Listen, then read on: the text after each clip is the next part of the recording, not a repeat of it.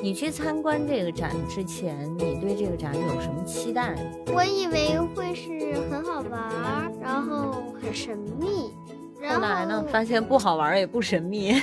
对不神秘，但好玩儿的话，还是那个老师讲的挺好玩儿的。所以其实这个展你更多是陪我去看的，对不对？因为我对这个展是真的深深的抱有期待。嗨，大家好，我是菲斯的云，我是玲珑，欢迎来到妈妈姐姐姐。上个周末，我和玲珑去看了一个展，叫做《邂逅美索不达米亚叙利亚古代文物展》。嗯，这我觉得完全是陪你去看吧。我觉得你在那儿津津有味的，我就在那儿旁边呃顺耳听一听。你知道我为什么对这个展这么感兴趣吗？不知道啊，有啥好奇的？主要是因为我们这一代人在年轻的时候有一首歌红遍了大江南北，嗯，周杰伦唱的《爱在西元前》。您听他这个歌词儿啊，古巴比伦王颁布了《汉谟拉比法典》，刻在黑色的玄武岩。哇，没听懂。美索不达米亚平原上成立的第一个王国就是古巴比伦，嗯，你还记得吗？第一个展厅吧，嗯，就是古巴比伦当时的盛世，嗯，确实是吧？这应该是全人类形成的第一个王国，因为当时还没有中华文明呢。哦，一千年呢？对，你想夏朝发生了什么，在历史上是无从考证的，嗯，咱们只能从《山海经》里面去猜测，觉得是人神共存的一个时代。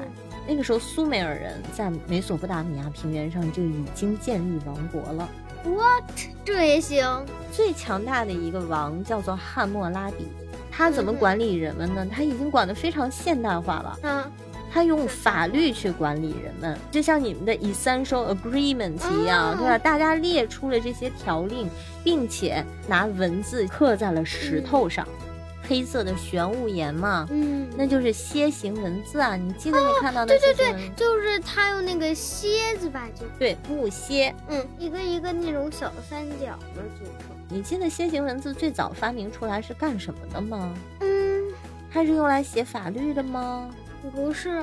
你记得当时他举了个例子，两头羊可以换几包麦子，对，合同，签合同使的，是不是？所以你看那个时候文明发展的，嗯。那你接下来再听那个歌词有祭司、神殿、征战、弓箭是谁的从前？你记得那些神殿吗？啊，对对对，就是咱们去那个展上啊，嗯，有很多很多那种自己塑的那种小人儿。那些塑像是干嘛呢？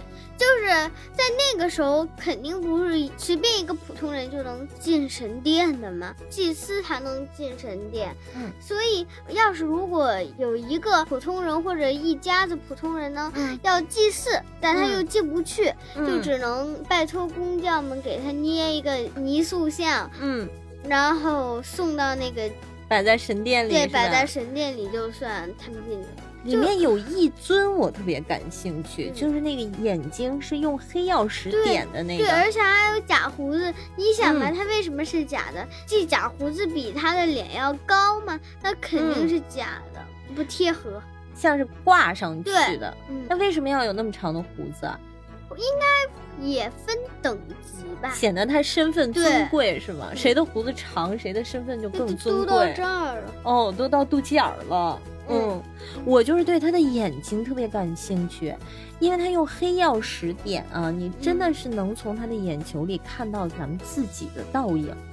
你有盯着他看吗？没有，你没敢盯着他看吧？我没敢，因为大熊老师说，当你凝视着这尊三千多年前的塑像，你会发现这尊塑像也在凝视着你。然后就背后发凉啊！你会吗？他讲这句话的时候，我也是一阵觉得背后冷。哦，嗯，歌词里头还提到了征战和弓箭，这就说明美索不达米亚这一块平原上是一个战乱频繁的地带。我也听说了，就经常打架嘛。好不容易被一个国度占领，另一帮又来又打架。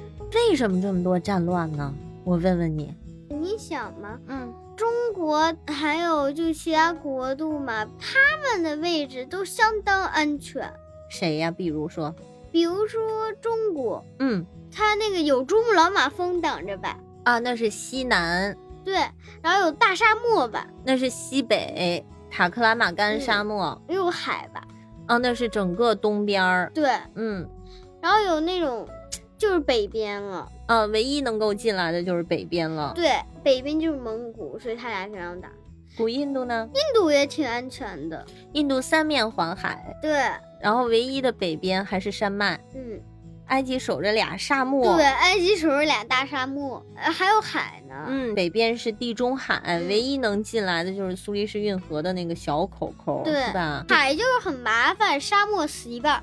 嗯。所以，其他三大古文明其实都是易守难攻。那你想吧，美索不达米亚这是没有一个防御的地儿啊，只有两条河，底格里斯河、幼发拉底河冲刷出来一个平原，它地势还低。对，那人家都高原，那肯定容易打你啊。这个叙利亚古文物展呢，其实你能看得到，它从古巴比伦，然后到了亚述，然后到新巴比伦，结果又被波斯占了。波斯完了，希腊人又来了，希腊人走了，罗马人又来了，最后被伊斯兰国家嗯整体收编了。轮番的被人占啊，那在这个地界上，你就发现有很多文化融合在了一起哦。对，那个古巴比伦刚结束，就有一个埃及的画像，还有那些神圣，比如说格里芬吧，Gryffindor 的那个吉祥物狮鹫是吧？还有斯芬克斯。这是当时亚述人的浮雕。对，听说那个斯芬克斯挺狡诈，也不能说是坏，就是他守着一个大峡谷，然后要是有人想过去的话，他必须考你个脑筋急转弯，相当于啊，是脑筋急转弯吗？那如果你猜对了，你就能过去；如果你猜错了的话，就会把你推下峡谷，害死。哦，那亚述人当时为什么会把斯芬克斯重复的刻在这个石板画上呢？嗯。这就不知道了。对，这就不知道。对，所以我说它是个文化的融合嘛。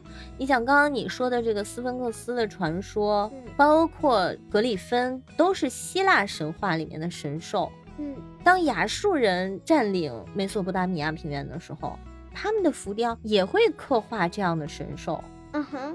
所以其实他们从这个神话传说啊，甚至宗教上啊，都是相互融合和相互借鉴的。那确实，这个就像是从古蜀国挖出来那棵青铜神树，像是《山海经》里面的扶桑树一样。但我以为是从埃及的龙卷风吹来。对，所以你就不知道埃及那边有没有《山海经》里面的内容。或者是就这种上古时期啊，大家都是生活在这种传说当中，所以咱们大禹治水，对咱们描述的一些神话，也许在遥远的两河流域也发生着。这个格里芬或者是斯芬克斯，也许也对应着咱们《山海经》里面的某些神兽。嗯，有可能。嗯，这就是文化的融合。嗯，那你们小朋友最感兴趣的是什么呀？嗯。你还记得吗？新巴比伦王朝时候，嗯，你有那个鞋分等级，你想吧，就等最高的都穿那种大皮靴，很豪华。但如果要是低的话，就甚至都穿凉鞋或者光脚。这个是你们的老师在给你们讲的一个点，是吗？这样你就能从这个鞋的等级上一目了然能看出这幅画里面谁是主要人物。将士们就穿都是凉鞋，嗯，国王呢穿的是皮靴。对，我其实还是想照顾到你，所以这个老师呢，他就会针对你们这个年龄段的孩子讲一些你们感兴趣的。那你感兴趣的是啥？难道那个鞋子对你来说不感兴趣吗？嗯，我更感兴趣的其实是新巴比伦那一段的历史，尤其是尼布贾尼撒二世。这尼布是什么呀？